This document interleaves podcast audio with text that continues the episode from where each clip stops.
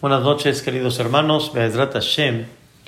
Eh, vamos a, a, dar de aquí, primeramente Dios, hasta el día de Yom Kippurim. Vamos a dar eh, temas relacionados, primeramente Dios, con estos días tan sagrados, con los días de Teshuvah.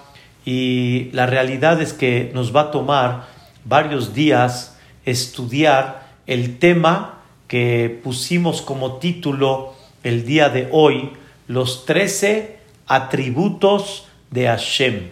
Quiere decir las trece conductas de Dios en este mundo que nosotros las mencionamos todos los días y principalmente es el eje central en las fiestas mayores, es el eje central en los días temibles como Rosh Hashanah y Yom Kippurim, los días de Teshuvah, los momentos de Selichot, todos los días, es el famoso Vayavor Hashem al Panav Vaikra. Primero, quiero Bezrat Hashem, quiero empezar y hoy primeramente Dios va a ser la clase principalmente para explicar la importancia de lo que representa los trece atributos de Dios y esa conducta de Hashem Baraj hacia nosotros, qué tan importante es mencionarla. La verdad, una de las cosas que emocionan mucho y una de las cosas que motivan mucho es un versículo que leemos todos los días, Toba Hashem la Kol. Boreolam es muy bondadoso. ¿A quién? La Kol, con todos. Berahamav y su misericordia al Colma Asab. Boreolam, su misericordia es sobre todas sus criaturas, sobre todos sus hechos. Quiere decir, Hashem Baraj, el creador del mundo, él, lo único que sale de él es Rahamim, es misericordia. Que nosotros no comprendemos cuál es la misericordia divina, es otra cosa.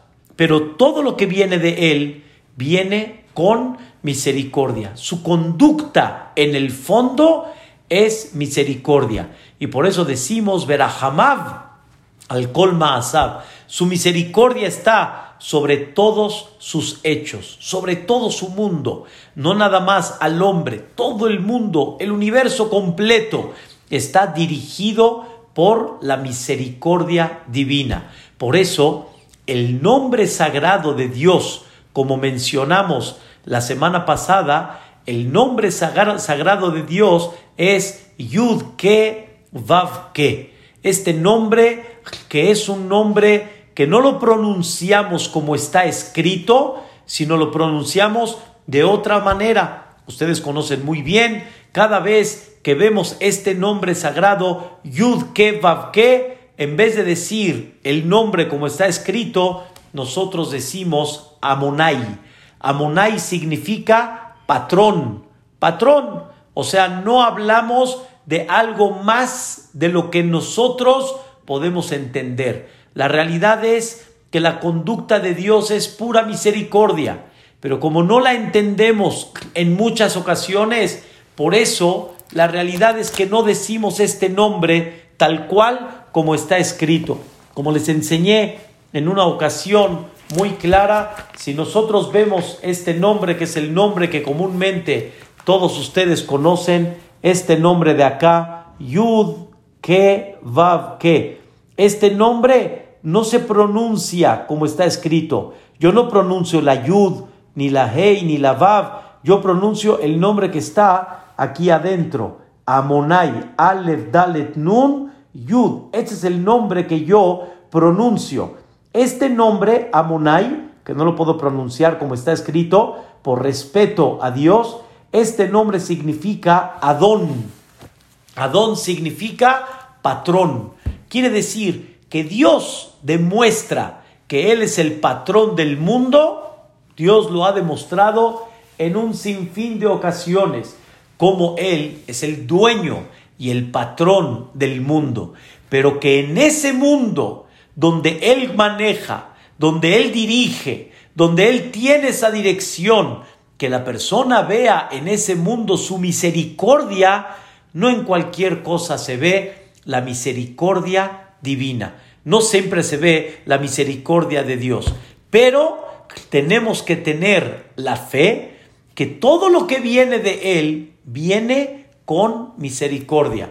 Y lo que la persona no conoce, todo el panorama, lo que la persona no tiene toda la visión clara de todo el mapa, eso es lo que provoca que muchas veces no podamos entender la misericordia divina. Es como, por ejemplo, dicen que una persona que no conocía hospitales, no conocía sala de operaciones, cirugías, no sabía qué era, de repente entró a un hospital y donde menos se imaginó, entró a una sala de operación y está viendo cómo doctores están cortando el cuerpo, la carne de una persona. El hombre que no sabe de qué se trata dice, malvados, ¿qué están haciendo? Están cortando, están barminan abriendo. ¿Qué significa? El que no comprende no sabe que lo que están haciendo no es nada malo, al revés, le están salvando la vida. Se ve un poco sentimental, se ve un poquito así sensible,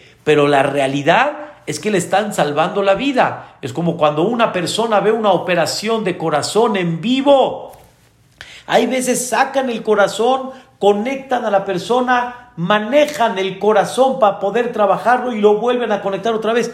Entre paréntesis, es una maravilla lo que Boreolam permitió que puedan hacer.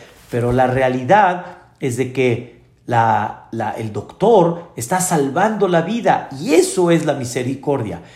la misericordia no es que no se le haga absolutamente nada a la persona. La misericordia es que cuando hay que actuar y hay que salvarle la vida, hay que limpiarlo, hay que ayudarlo, aunque hay veces se ve un poquito difícil, se ve rígido, se ve cruel con todo y eso, en el fondo de dónde viene todo, de la misericordia de Dios. Por eso es importante saber que Dios, su fondo de todo es Berahamav al Kol Su misericordia está tendida sobre todos sus hechos. Quiero platicarles, entre paréntesis, una historia. En una ocasión, una de mis sobrinas agarró un botón de metal y no sé exactamente cómo fue, se lo metió en la nariz y se le atoró y se le quedó acá. Y mi sobrina no le dijo a nadie, no le dijo a mi cuñada ni a su papá, a nadie. Y ahí se le dejó, ahí se le quedó el botoncito. En eso empezó a tener ella un poquito de gripitas, así como reflujos de, en, la, nariz, entonces, flujos en la nariz, entonces no sabían de qué provenía, no sabían de qué era. Escuchen, queridos hermanos, hay una niña que tiene un botón aquí adentro. Y la pregunta es, ¿Cómo se lo sacamos? ¿Cómo se lo sacamos? Escuchen la historia, una cosa impactante. Empezó a jugar ella, se empezó a trepar, se subía a los muebles ahí en la casa. De repente, ¡pum! se cae, se pega en la cabeza, pierde el conocimiento, rápido se la van a llevar al hospital. En ese momento, mi cuñada ni idea tenía de qué estaba pasando. Al revés, ella dice, ¿cómo? Ahorita en estos momentos, cuando estábamos todos felices, tranquilos, en un día normal, de repente se cae, se pega en la cabeza, pero después no salían las radiografías hasta que descubrieron que el metal obstruía poder hacerle el estudio y se dieron cuenta que era un botón colorín colorado, este cuento se ha acabado. Baruch Hashem, el golpe no fue eh, severo, las cosas estaban bien y al final salió el botoncito pero de alguna manera al principio uno no comprende esa caída por qué vino. Y Boreolam dice, le voy a salvar su salud, necesito quitarle ese botoncito. Y hay muchas cuentas del cielo, pero una de ellas fue para que le quite el botoncito, la mando a que le hagan un estudio para que no salga, para que se den cuenta que hay un metal y de ahí salga el botón. Queridos hermanos, Dios es Berahamav al Kol Dios es misericordioso en todos los aspectos. Que no lo comprendemos y no lo entendemos, eso no significa que el fondo de su conducta es misericordiosa. La verdad, nosotros mencionamos hoy en Seliahot todos los días y los lunes y los jueves durante todo el año decimos estas palabras. El Melech Yoshev al Rahamim. El Melech quiere decir Boreolam, el que tiene el poder absoluto en sus manos.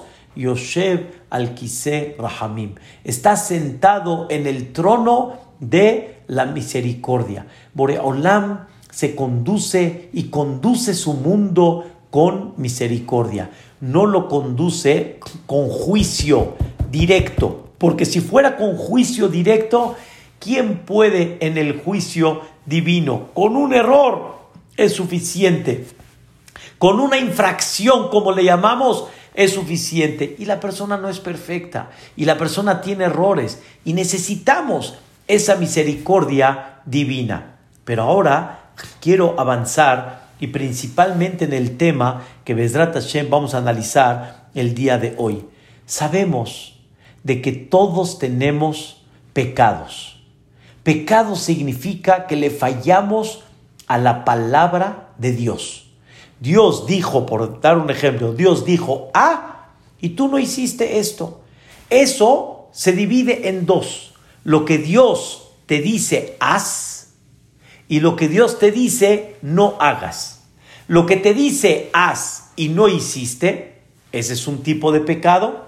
Son las mitzvot que Dios te dice que tienes que hacer, como un decir, ponerte de filín, este, eh, prestar dinero, tomar el, el lulab, tocar el shofar. Son las mitzvot que tienes obligación de hacer y no hiciste. Por otro lado, tienes las mitzvot que Dios te dice, no hagas y las hiciste. Como por ejemplo Dios te dice no comas taref, comiste taref. O Dios te dijo no, no profanes Shabbat, profanaste Shabbat, etc. Y sobre eso la persona empieza a analizar cuáles fueron esas mitzvot que no cumplió y cuáles fueron esas mitzvot que dejó de hacer. O sea, cuáles son las mitzvot que traspasó al que cuando Dios te dijo no y las hiciste? ¿Y cuáles fueron las mitzvot que Dios te dijo haz y no hiciste? Y la persona empieza a analizar y todos tenemos un, de alguna forma una lista. Y eso es lo que nos dedicamos principalmente en este mes. En este mes nos dedicamos a reconocer lo que dejamos de hacer y reconocer lo que hicimos que Dios nos dijo que no hagas. Eso es en términos generales el concepto de Teshuvah. Teshuvah significa Dios te dejó una Torah en la cual te dio 613 mitzvot, 613 mitzvot que están divididas, 248 que tienes obligación de hacer y 365 que Dios te dice, esto está prohibido. Y tú, por algún motivo, cualquiera de nosotros, no lo llevamos a cabo. Entonces, todos tenemos estos pecados que de alguna manera los queremos, de alguna manera los queremos borrar. Queremos, como dicen, saldar cuentas. Queremos quitar el pecado. Porque la persona que tiene un pecado no nada más le falló a la palabra de Dios, no nada más de que Dios dijo sí y tú dijiste no, o Dios dijo no y tú dijiste sí, sino más que eso, ese pecado de alguna manera, ¿sí? Dañó tu parte espiritual y por lo tanto tú tienes que limpiar eso, tú tienes que corregir eso y tú tienes que dar un avance y un retorno en tu vida. Y para eso, queridos hermanos, aquí viene un ejemplo muy importante para que podamos comprender un poquito la idea. Existe que una persona de repente necesite un medicamento o hay veces necesite un antibiótico. ¿Por qué? Si por ejemplo comió algo que le cayó mal al estómago, va a necesitar tal vez un medicamento porque ahora el estómago está sensible por lo que él comió. Independientemente si tuvo la culpa al comerlo o no, pero sin embargo, al comerlo ya le dañó. Si la persona salió en un momento de invierno o en un momento de frío, la persona salió y no se cuidó, ¿qué pasó? Se resfrió y al no cuidarse, pues aquí no hay tema si fue sin querer o fue con querer. Al salir y al resfriarse, pues ahora tiene que cuidarse, tiene que eh, acobijarse, tiene que tomar cosas calientes y si le hizo ya daño o una infección, ahora tiene que tomar un antibiótico. Eso es una realidad. Igualmente, queridos hermanos, los pecados también influyen en la espiritualidad de la persona. Así como explicamos en las clases anteriores que la mitzvah santifica a la persona y todas las mitzvot no nada más es cumplir con Dios, sino nos beneficia, nos eleva, nos da una calidad espiritual de vida increíble, nos da una tranquilidad, nos da una alegría, porque la mitzvah no es abstracta, no es un acto nada más abstracto, sino es un acto que influye en nosotros. De la misma forma, los pecados de la persona también influyen espiritualmente en la persona. Y por eso existe mucho el concepto de la tristeza, existe el concepto de, de alguna forma de inclinación hacia el mal, todo por eso mismo. Les voy a dar una, un ejemplo según la Kabbalah para que tengan idea a qué grado es. Todos los niños, normalmente, todos los bebés y los niños son muy dulces y muy atractivos. Todos. O sea, en general, un niño, aunque no sea tu hijo, mientras así está tranquilo, es, es, es, es dulce. Cuando una persona ve a un niño durmiendo, es, maravilloso. Un niño es un niño. Un bebé es un bebé. Nada más que cuando va creciendo, se le va quitando el rostro de angelito y ya no es tan angelito. Ya en su rostro ya no se le ve el rostro de angelito. ¿Qué es? ¿Qué, qué, qué, qué cambió? ¿Qué cambió? Todos nosotros cuando fuimos bebés, ahorita estuve en casa de mis padres y le estaba enseñando a mi hijo pequeño, le estaba enseñando las fotos de nosotros hace, hace, hace este, le estaba enseñando las fotos de hace 50 años atrás, o sea, cuando estábamos pequeños. Entonces, eh, la verdad es increíble verte, tú, verte, cuando estabas a los seis meses, al año, y te veías motec, te veías así, dulce, te veías maravilloso. ¿No es así? A ver, Johnny, véase usted cuando estaba chiquitito, se, se veía otro, otro. Esa es la realidad. ¿Qué pasó? ¿Qué pasó cuando realmente crecimos? ¿Qué pasó? Dice el Zohar Akadosh. Escuchen lo que dice la Kabbalah.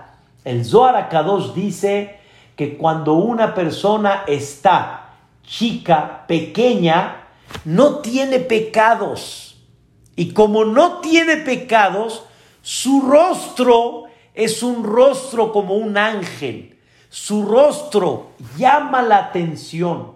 Su rostro da y transmite pureza, porque la persona realmente no tiene pecado y por eso se considera puro, puro. Pero cuando vas creciendo, Quiere decir, cuando vas madurando y tu pecado ya es pecado, ya no es un pecado de un niño que es inocencia, que es pureza, sino todo lo contrario.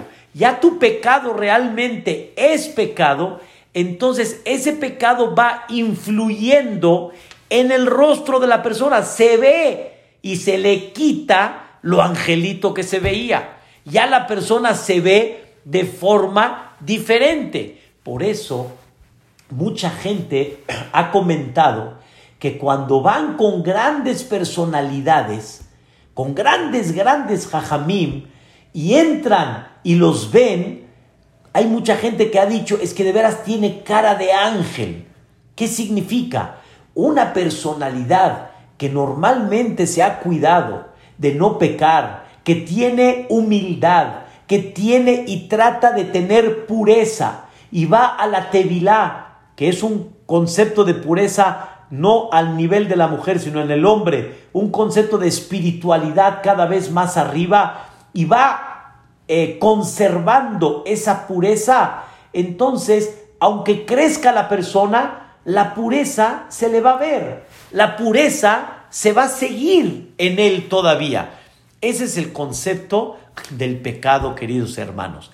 El pecado influye, así como la mitzvah influye para bien, como decimos, Asher Kideshanu. Asher Kideshanu quiere decir que Dios nos santificó de mitzvotav, con sus mitzvot. La mitzvah te santifica. Igual de la misma forma, al revés, la avera, el pecado, te impurifica. El pecado no te permite tener pureza. Voy a dar otro ejemplo que creo que lo platiqué en este foro con ustedes, pero si, si ya lo platiqué, repetirlo, no, Hashem nos, nos refuerza en el tema que estamos. A Javiuda Hades nos contó, mi maestro, nos contó que una vez fue con Rab Itzhak Kaduri. Hajam Kaduri era un mekubal de aquella época. Él estuvo aquí en México. Hajam Itzhak Kaduri. Estuvo aquí en México una sola vez, una sola ocasión. Salió de Israel, estuvo aquí en México y este, le preguntó Jajam Yudá Hades a Rab Kaduri, le preguntó, Rebbe, una pregunta.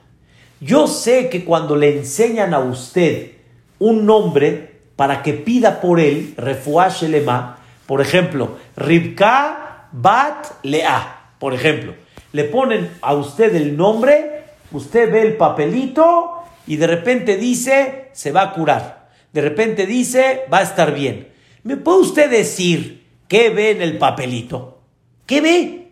Yo no veo nada. ¿Usted qué ve? O sea, si se lo digo verbalmente, no. Se lo tengo que escribir. ¿Qué ve en el papelito? Hajam Kaduri se rió y no le dijo nada. Como quedando a entender, ya, ni no molestes, ya. Ya, no, no, no, no, hay que explicar todo. Pero mi maestro, Jajam Yudades, es un poquito insistente y cuando quiere aprender algo, de alguna forma, trata de, de apegar al punto esencial y le insistió y al final le dijo Rabkaduri, mira hijo, cuando uno escribe el nombre de una persona en un papel y obviamente en hebreo, en, en, en la Shona Kodesh, o sea, en el idioma sagrado, en ese nombre se refleja una luz, una luz. Y según la, la densidad de la luz, me doy cuenta su salud cómo está. Me doy cuenta su salud cómo está. Dijo Ham Yudades, disculpe Hagam, yo no veo nada, yo no veo ninguna luz. O sea, usted ya me explicó qué es lo que ve pero yo no veo nada. Entonces contestó Jajam Yudá Hades, nos explicó, y se los voy a dar en un ejemplo. Saben ustedes que uno de los síntomas hoy del COVID es que una persona no huele y tampoco no le saben las cosas. El doctor Moreno dijo que si eso tuvo, qué bueno, ya, Qué bueno que no llegó a más. Pero ¿qué significa no huele y no sabe? Que la persona perdió el sentido del gusto y el sentido del olfato. ¿Qué significa perdió el sentido? No que la comida no sabe. La comida sí sabe. El problema eres tú. No es de que la, la, la rosa no tiene el olor o la orquídea o la... No, o el perfume. El problema eres tú. El perfume sigue oliendo. Tú eres el que no hueles. Tú eres el que no tienes sentido del gusto. Pero el mundo sigue normal, el mundo camina y el sentido del olfato normal y el sentido del gusto normal, todo sigue normal. Quiere decir, el problema no está en el producto, el problema está en quién, en la persona. Dice Jajam Yudá Hades, hay muchas cosas en la vida que existen, pero tú no las ves porque estás tapado. Perdiste el gusto de qué? De la vista. Y ya no lo ves. Esa luz, ahí está. Pero esa luz no la vas a ver. ¿Por qué? Porque perdiste el gusto de la vista, de la visión. ¿Pero por qué? Escuchen por qué. Porque el pecado le provoca a la persona dejar de ser sensible en las cosas espirituales. Hace muchos años, un compañero, un compañero, eh, Baruch Hashem, que bendito sea Dios, está sano. entre paréntesis, les platico algo interesante. Él tuvo un accidente muy fuerte, muy fuerte, eh, automovilístico, muy fuerte. Yo no me enteré. Esto fue en Hagasukot. Y yo no me enteré. Justo ese día Fui a Cuernavaca a un Brit Milá, me acuerdo muy bien, y ya no me enteré. Pero ¿qué quiere decir no me enteré? Escuchen bien. Regresé, ya no lo vi en el rezo que lo veía yo todos los días y se me hizo raro. Sucot de por sí, muchos están en Cuernavaca, entonces pues, hay mucha gente que no ves. Y después salí yo unos días y después cuando regresé dije, seguro está de vacaciones. No me percaté que algo pasó me habló por teléfono y le dije, hola, ¿cómo estás? Tiempo que no te veo. Me dijo, ya me di cuenta que usted no se enteró del accidente que tuvo. O sea, no me enteré. ¿Por qué dije entre paréntesis? Porque es increíble que cuando a uno no le toca enterarse de un tema, no se entera. Y cuando Dios lo quiere sacar del, punto para que no sufra, porque no quiere que se entere por otro motivo, Dios lo saca. Es increíble cómo la mayoría de la gente se enteró, yo no me enteré y escuchen bien, y todos los que me rodeaban, nadie me preguntó, oye, ¿sabes cómo siguió tal? Ni eso tampoco. Eso fue un paréntesis.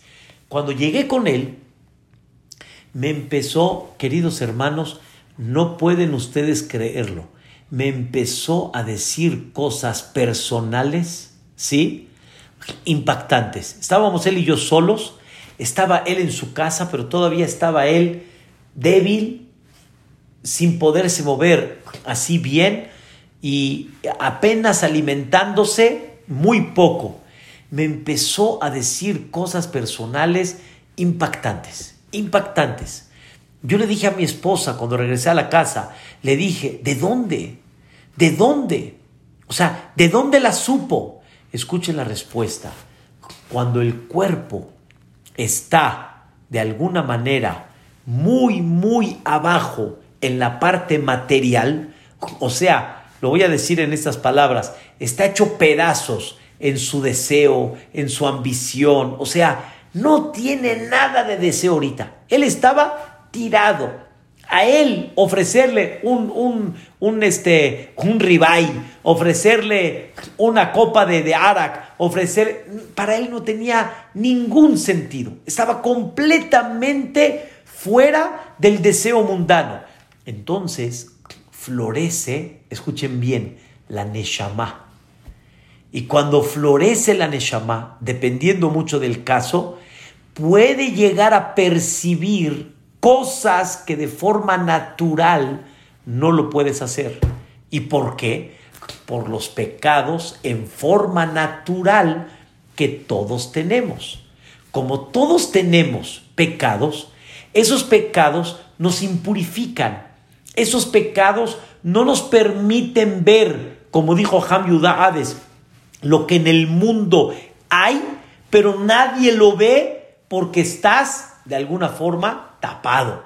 Se te quitó ese, como dicen, ese, ese tacto, se te quitó por el pecado, de la persona que tiene. Es un tema, Rabotai, muy interesante que el concepto, escuchen bien, el concepto de pecado no es nada más le fallé a la palabra de Dios, sino el acto de pecado impurifica a la persona.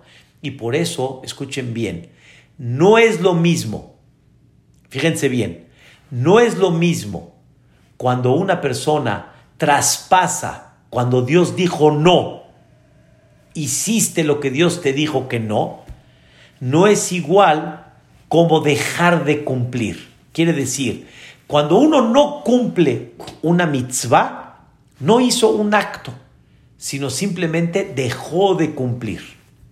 Pero hay algo peor cuando tú haces un acto.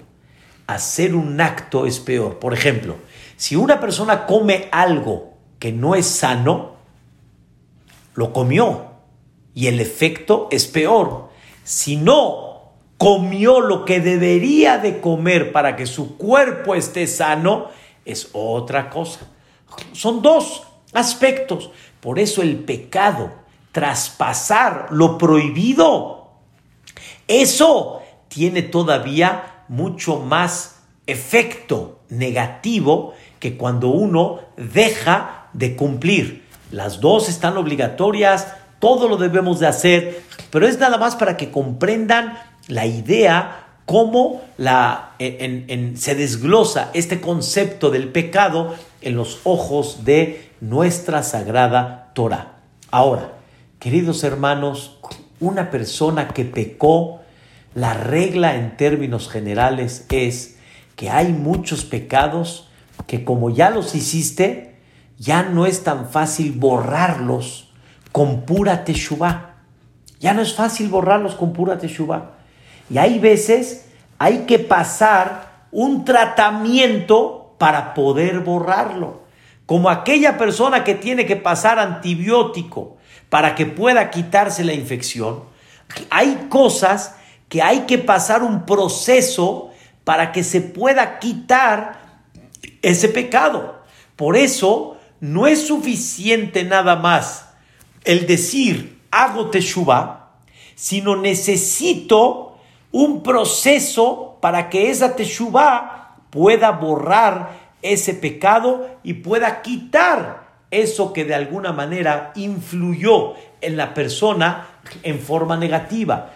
Y por eso necesitamos el mes de Elul, necesitamos el día de Kippur, porque esos son los días que por medio de ellos le vamos a dar a la persona una limpieza sobre lo que hizo, porque tiene que pasar ese proceso. Ustedes se pueden llegar a preguntar, ¿para qué necesito el día de Kippur? ¿Por qué no puedo hacer tipo un Kippur en cualquier día del año?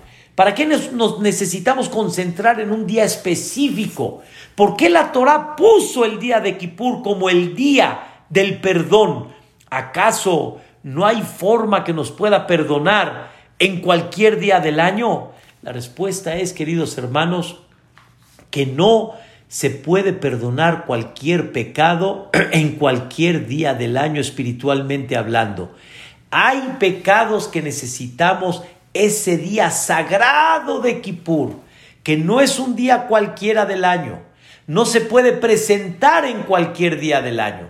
Así como no hay Shabbat cada día, sino es cada séptimo, y así como no hay Pesach más que nada más cada año, una vez al año hay ese concepto que se llama Kippur.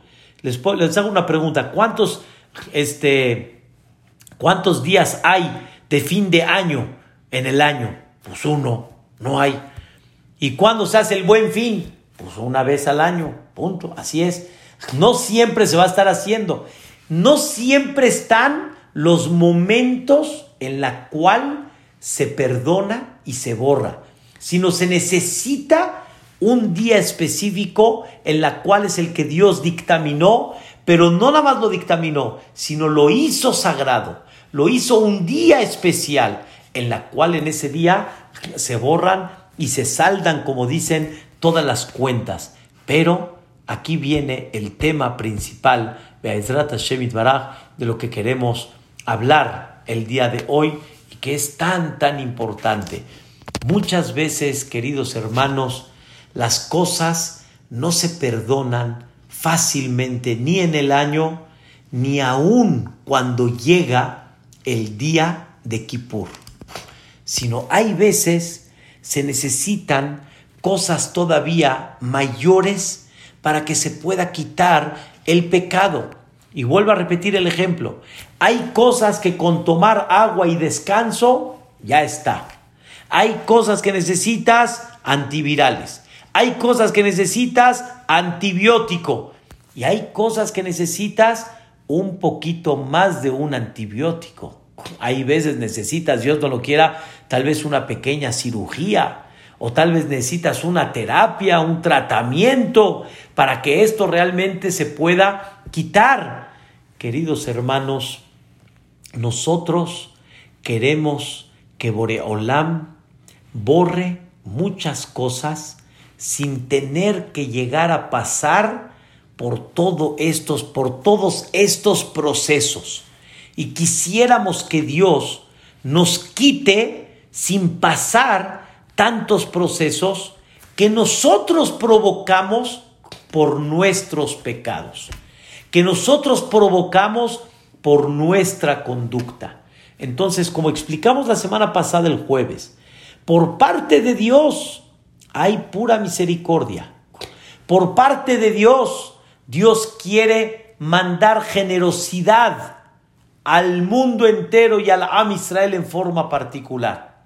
Pero, escuchen la idea, muchas veces el pecado de la persona provoca que la persona tenga que pasar un proceso para que tenga esa purificación.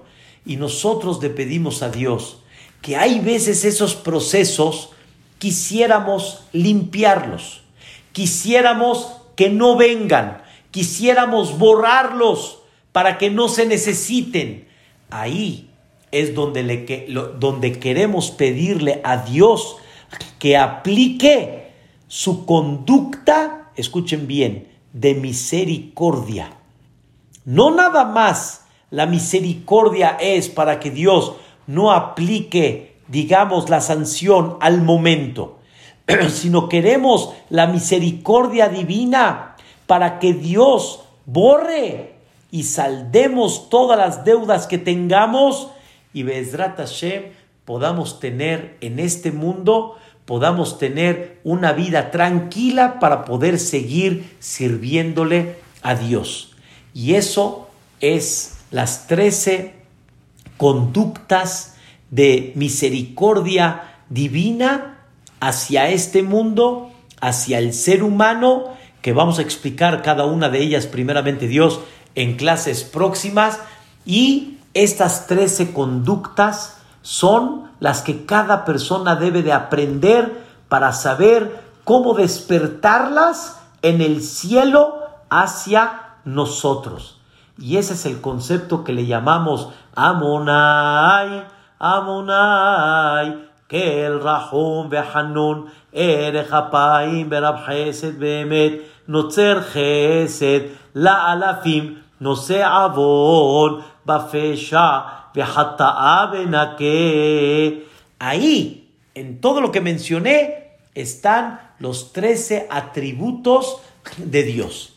Y quiero comenzar con ustedes. Quiero comenzar algo fascinante, algo increíble. Después de este prólogo que les expliqué, van a entender algo extraordinario. Está escrito que el pueblo de Israel, después de que salieron de Egipto, pasaron la partida del mar, llegaron al monte de Sinai, recibieron los diez mandamientos en el día de Shavuot. Cuarenta días después, cuando Moshe subió al monte de Sinai para bajar esa Torah, está escrito que Moshe se retrasó un poquito, pero no se retrasó, sino fue error de cuenta del pueblo de Israel. Y cuando se retrasa Moshe según el pueblo de Israel, ellos piensan que Moshe Rabbenu murió. Moshe Rabbenu ya no va a bajar ya no hay director del pueblo de Israel. ¿Y ahora qué vamos a hacer? En ese momento, el pueblo de Israel, sin explicarles la teoría del pueblo de Israel, el pueblo de Israel hacen un becerro de oro. Este becerro de oro, la idea del pueblo de Israel es como un representante de Dios en este mundo. y que por medio del becerro de oro, Dios se presente y por medio de eso vamos a seguir teniendo una dirección en el desierto. ¿Ok? Escuchen cuando Moshe está arriba, arriba, le dijo Dios a Moshe, Lech baja, Moshe Rabbenu, bájate de la montaña, Kishihet Ameja, pecó tu pueblo. Entre paréntesis le preguntó Moshe, mi pueblo es el tuyo, no es el mío, tú lo escogiste. Le dijo Dios, no, ya sé que este pueblo es el mío, pero ¿quién provocó el pecado de mi pueblo? Tu pueblo. ¿Cuál tuyo? Ustedes saben que cuando salieron de Mitzrayim, Moshe Rabbenu le dijo a Dios que permita que se una al pueblo de Israel todos esos que querían salir de Mitzrayim. Hubieron muchos goim, muchas naciones que quisieron salir de Mitzrayim, que estaban encerrados en Egipto, estaban cautivos en Egipto y quisieron salir. Es lo que le llaman el Ereb Rab. Ereb Rab es el, la mezcla de muchas naciones que estaban concentradas en Egipto y aprovecharon la oportunidad para salir de Egipto. Y Moshe le dijo a Dios, deja, es Kiddush Hashem, vale la pena. Dios le dijo, yo creo que no, pero lo dejo en tu decisión. y como Moshe Rabbenu permitió, a ellos Dios les llamó el pueblo de quién? De Moshe. y ellos provocaron el pecado del becerro de oro. Seguimos la historia le dijo Dios a Moshe Rabbenu, Saru Maher, se desviaron rápidamente del camino que yo les ordené. Y por lo tanto, escuchen lo que dijo Dios. Queridos hermanos, no decidí yo, Dios decidió que este pecado es tan grave que ya no hay perdón. No hay perdón, no hay borrar el pecado. Este pecado, escuchen bien, no tiene perdón. Como muchos de ustedes dicen, esto no tiene perdón, punto. Merece una sanción. No hay, no hay para atrás. En ese momento, Dios le dice a Moshe Rabbenu, le dice estas palabras. Dios le dice a Moshe, Aníjali, déjame y déjame destruir el pueblo le dice Dios a Moshe, déjame. Moshe le dice a Dios, no estoy agarrando. A mí me estás diciendo, déjame, si no te estoy agarrando. si te estuviera agarrando, está bien. No te estoy agarrando. Tú puedes hacer lo que tú quieras. Alguien te impide. Moshe entendió con esas palabras que Dios le está dando la puerta para que pida tefilá y por medio de la tefilá detenga el decreto divino. Quiere decir, escuchen bien, no hay perdón, pero por otro lado, si hay forma como impedir que no venga el castigo de destruir al pueblo de Israel. Y ahí vino el rezo de quién? De Moshe Rabbenu. Sobre esto, escuchen qué interesante, sobre esto le dijo Moshe a Dios, ¿cómo salimos de esta? ¿Cómo salimos de esta? Hay pecados, queridos hermanos, yo no los defino, obviamente, pero hay pecados que Dios define que de alguna forma ya te pasaste de la cuenta, papacito, ya no me gusta mucho tu conducta y por lo tanto creo que ya no hay para atrás. Aunque me llores, ya no hay para atrás. Necesitamos aplicarle una sanción. Vuelvo a repetir, esto no es tema que uno decide, es tema que Dios decide. Pero hay pecados que así son, como nos cuenta la Torá. Y sobre eso le dice Moshe a Dios. Le dice, dame el secreto para que apliques la misericordia y no lleves a cabo el castigo como debería de ser. O sea, aplica una conducta extraordinaria. Aplica una conducta que es fuera de lo común. Y escuchen bien, esto que Vedrat Hashem es impactante, impresionante. Le dijo Dios a Moshe, quiero que sepas que yo te voy a dar el secreto para mi pueblo. O sea, mi pueblo va a tener en muchas épocas de la vida situaciones en la cual va a haber Barminan decretos, van a haber cosas duras, van a haber cosas que por los pecados llegaron a situaciones en la cual esto tendría que ser el resultado. Y a eso Dios le dice a Moshe Rabbenu, escuche qué cosa tan increíble. Le dijo Dios a Moshe, quiero que le enseñes al pueblo de Israel que cuando haya situaciones como esas, de que Barminan empiezan a haber decretos, agárrense de este rezo. Dios le dice a Moshe, yo te voy a enseñar este rezo y este rezo es muy eficaz. Este rezo es con mucha energía. Le dijo Moshe a Dios, ¿cuál es el rezo? ¿Cuál es? Escuchen, señoras, señores, Vayabor Amonai Alpanav Vayikra. Vayabor quiere decir, y pasó Dios por el rostro de Moshe, Vayikra. Y Dios empezó a leer, a decir estas palabras. Y Dios le dijo a Moshe, esto que te voy a dictar, este es el secreto que te voy a dar y enséñaselo al Am Israel. Y quiero que sepa el Am Israel que cuando vean las cosas difíciles, digan este rezo y Dios abre las puertas de la misericordia. ¿Qué hay que decir? Amonai, Amonai,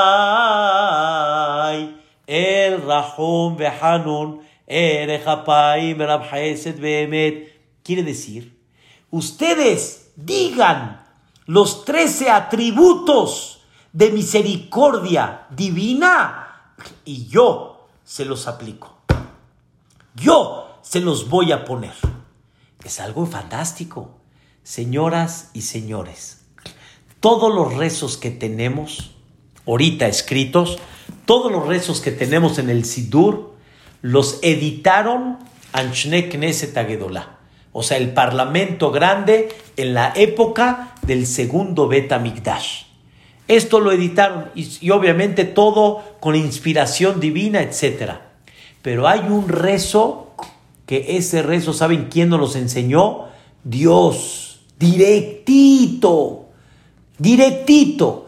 Dios nos enseñó este rezo y nos dijo que este rezo viene cuando veamos situaciones difíciles, situaciones complicadas. Y este rezo es muy importante. Escuchen las palabras de Boreolam, las palabras de Dios. Manche Israel Jotim. Cada vez que el pueblo de Israel esté en el pecado y no sepamos ese pecado, qué consecuencias puede tener, que hagan delante de mí los trece atributos. Y yo les voy a perdonar. ¡Qué cosa! ¡Wow! ¡Qué belleza! ¡Qué, qué increíble! El mismo que sabe que yo pequé. El mismo que sabe que yo tuve la culpa. Él me está dando el arma para que salga victorioso en el juicio. Eh, no tiene lógica. No tiene lógica. El juez va a juzgar a la persona. Y el juez va a dictaminar el juicio bajo mi conducta. Pero el juez no me va a dar el secreto para que me ponga victorioso. No, no es, no entra en la cabeza eso. La respuesta es, Dios sabe que somos seres humanos. Zahur ki Recuerda que somos de tierra y de carne y hueso. Y por lo tanto, el pecado no es maldad. El pecado es porque de repente nos dejamos llevar con la corriente y de repente nos distraemos y de repente estar entre las naciones del mundo y, la forma de pensar del mundo y muchas cosas nos jalan. Pero Hazbe Shalom, somos tuyos, Boreolam. Dice a Kadosh Barujú, escuchen ahora sí la palabra. Si tú me demuestras arrepentimiento y tú quieres borrar los efectos que deberían de provocar el pecado, viene Boreolam y te digo, yo te ayudo. ¿Cómo borrar esos efectos que de naturaleza tendrían que provocar la caída o el decreto, lo que sea? ¿Cuál es? Pronuncien delante de Dios, Hashem, Hashem, Kel, Rahum, Behanun. Ahora escuchen bien. Le dijo Dios a Moshe, no nada más te descubro el secreto. No nada más te presento el arma para que ganes. Escuchen bien, dice la Torah, Koret Berit, voy a hacer un pacto contigo. No nada más te estoy dando el arma, así como dicen, por debajo de la mesa y enséñasela al pueblo de Israel, sino voy a hacer un pacto contigo que cuando una persona haga los trece atributos, yo le perdono. No es nada más un secreto, es un compromiso, es un pacto que así debe de ser. ¡Wow! O sea, qué, qué locura, qué cosa tan impactante.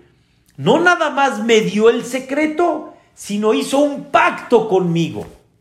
Ahora escuchen esto y con esto van a van a disfrutar de mañana en adelante, van a disfrutar esto. El Melech Yoshev al Hamim, Umitnaek Bahasidut. Por Olam es aquel rey que está sentado, sentado en el trono celestial. Se conduce con generosidad. Perdona los pecados del pueblo de Israel.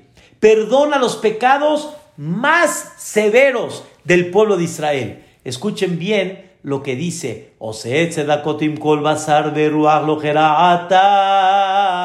Laem Gomel, el que hace la justicia con cada ser viviente y no nos cobra bajo nuestros actos. Ahora escuchen lo que hablamos.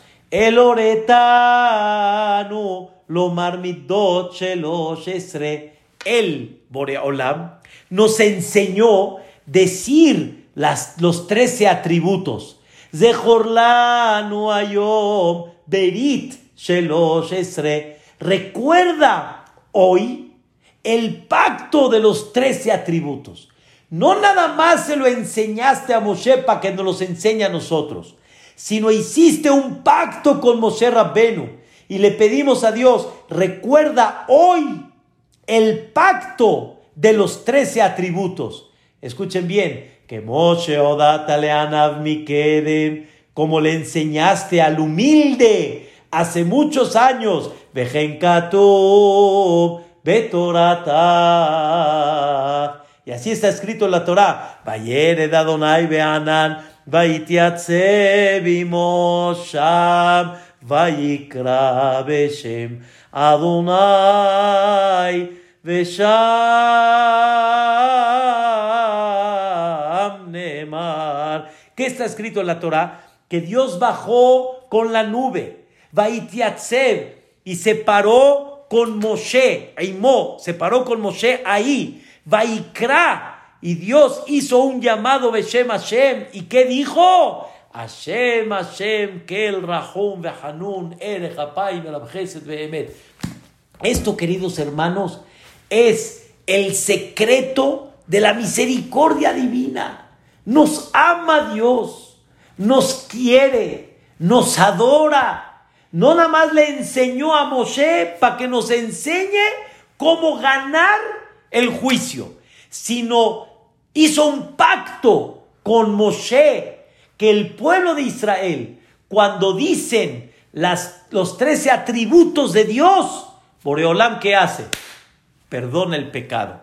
Vuelvo a repetir, amarlo, le dijo Dios a Moshe, mientras el pueblo de Israel pequen y necesiten de la misericordia divina, a lo que el pecado tendría que provocar, la consecuencia del pecado tendría que ser, ustedes hagan los trece atributos.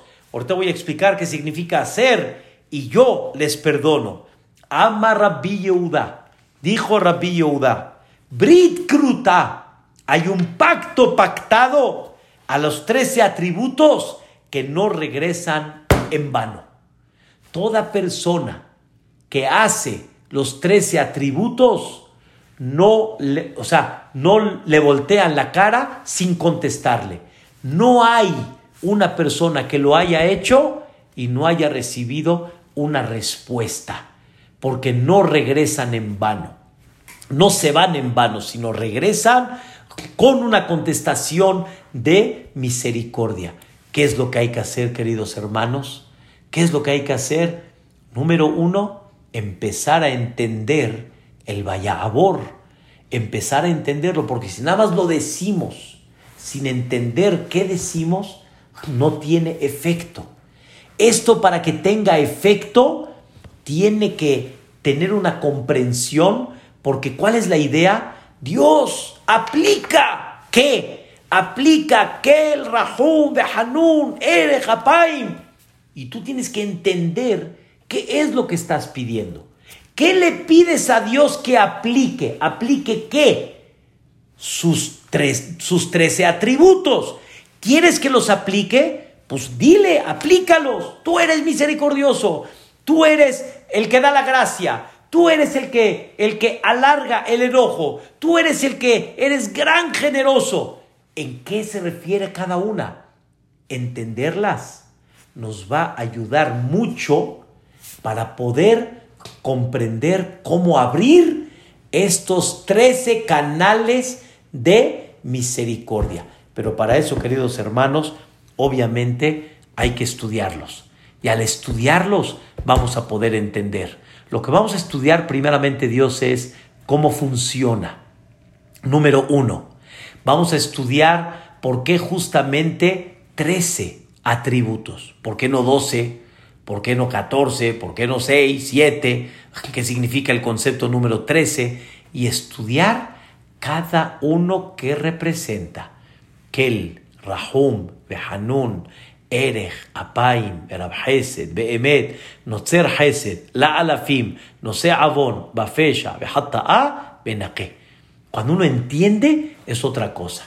Queridos hermanos, Rahamana misericordioso. Idkarlan que de Abraham rehima, vedil abor. Rahamaná, hay muchos Rahamaná. Misericordioso, por favor, eh, sálvanos. Arem yeminach, beatzmach purkanach. Levanta tu mano derecha y manda la salvación. Vedil abor, Rahamaná. Que vos beruk zaminan. Ya, quita tu enojo, Boreolam. Vedil abor, Rahamaná. Parnesenu Parnasatoba, Bedil Vaya Abor. ¿Qué significa esto? La respuesta es, por, por el mérito del Vaya Abor, por el mérito del Vaya Abor Hashem al por el mérito de los trece atributos, concédenos todo lo que te estoy pidiendo. Es una belleza, es otro, es otro seliahot, cuando una persona comprende lo que uno está explicando. Y el Vayabor es muy importante entenderlo para que realmente tenga este efecto. y pueda Boreolam quitarnos todo esto. Entonces, en, breve, estudiamos el día de hoy que los pecados de la persona no es nada más una falta a la palabra de Dios, sino los pecados influyen en la persona. Explicamos varios ejemplos sobre esto y por lo tanto hay pecados que no se perdonan nada más con Teshuvah y hay pecados que se necesitan ciertas eh, eh, como Kippur o contratiempos, y hay veces una persona quisiera, Barminan, no, no recibir esos contratiempos, quisiera quitar esos problemas. ¿Cómo le hacemos para eso? Despertamos mucho. Yud Gimel Midot Shel Rahamim. Yo creo que hoy no hay que explicar mucho cómo necesitamos quitar esos, esos, eh, cómo necesitamos esos 13 atributos por toda la pandemia que estamos pasando, mamás, necesitamos despertar. Uh, y, si, y si nos vamos a unir a comprender los 13 atributos, créanmelo, vamos a tener una energía muy, muy especial, primeramente Dios. No se pierdan la clase del día de mañana, Bezrat Hashem, y de aquí espero, primeramente Dios, hasta Rosh Hashanah, poder terminar las 13, los 13 atributos de Dios y cómo nosotros lo vamos a aplicar.